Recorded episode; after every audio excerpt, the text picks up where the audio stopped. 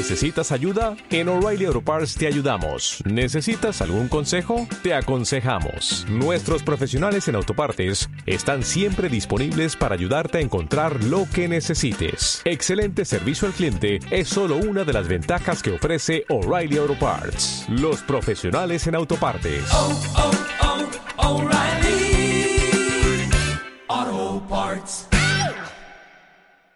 Bienvenidos a Trust in Life Podcast. Yo soy su host Isabela, de arroba Isabela Dillon C. Soy Mindful Coach y experta en inteligencia emocional y mindfulness.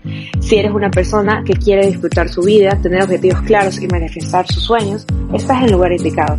Haré todo lo posible para ayudarte a subir tu autoestima y controlar tus emociones. Si estás listo para tener una relación sana con tu mente, cuerpo y espíritu, empecemos.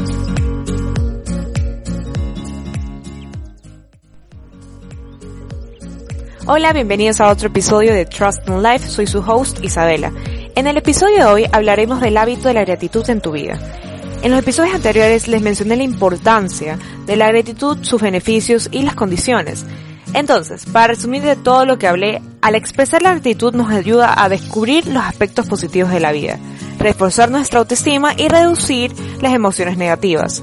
Al practicar la gratitud nos mantiene en el aquí y en la ahora. Nos permite entender que no todo es eterno y que no podemos estancarnos en los errores del pasado. Ocupando nuestra mente con lo que estamos agradecidos disfrutamos el momento presente y nos damos cuenta que siempre hay algo por qué agradecer. A veces es difícil agradecer sobre todo si estás pasando por algún momento difícil. Por eso hoy te enseñaré cómo crear el hábito de la gratitud en tu vida. La mejor manera es escribir un diario de gratitud. Yo personalmente he comprado varios diarios y nunca supe cómo utilizarlo. Para empezar, disfruta, asimila y toma conciencia de las cosas buenas de tu día. La verdadera gratitud no te hace sentir en deuda con otras personas. Te enseñaré paso a paso a cómo utilizar un diario de gratitud al máximo. Paso 1. Ten un compromiso contigo mismo y esfuérzate por buscar un tiempo 5 a 10 minutos diarios. Algunas personas utilizan las mañanas, otras las noches, no importa el momento sino la constancia de hacerlo a la misma hora. Paso 2. Busca un lugar tranquilo para reflexionar. Trata de que sea en algún lugar que esté sentado, en un escritorio y en algún lugar que esté también ordenado, para que no te distraigas. Paso 3. Piensa en 3 o 4 cosas que agradeces sinceramente. Puede que al inicio te vaya a costar un poco, porque para que se crea el hábito tienes que acostumbrarte. Además, en el momento que tengas un mal día y que lo vas a tener porque todos tenemos un mal día, vas a sentarte y decirte que no tienes nada por qué agradecer. Y esto es lo interesante de este hábito. Cuando ya lo domines descubrirás que existen decenas de cosas de por qué puedes sentirte agradecido. Te lo voy a poner más fácil todavía. Te voy a mencionar algunas ideas de por qué podrías sentirte agradecido.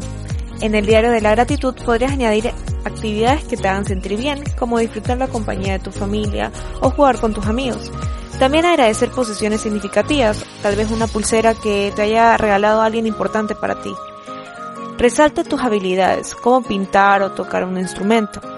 Puedes también mencionar personas que forman parte de tu vida, amigos, hijos, padres. Y, por último, puedes recordar momentos que te hayan puesto feliz, profundizando obviamente tus emociones, siempre reflexionando. Y, aunque no lo creas, también debes agradecer tus fracasos, porque sin tus fracasos no tienes aprendizajes. Intenta buscar aspectos positivos de los problemas. No te limites solo con escribir una lista, reflexiona. ¿Por qué estás agradecido por eso? ¿Qué emociones sientes? ¿En qué puedo mejorar? Desde el agradecimiento conectas con tu bienestar. Mantén el hábito y comprueba por ti mismo lo que la gratitud puede hacer por ti. Nos vemos en el próximo episodio. Les agradezco todo el amor que me han dado. Si tienes alguna pregunta, no dudes en escribirme. Siempre estoy pendiente de sus mensajes. Amo cuando me comparten las historias de Instagram. No se olviden de etiquetarme, arroba Isabela. Recuerda que para que algo se forme parte de nuestro estilo de vida es necesario dedicarle tiempo y energía.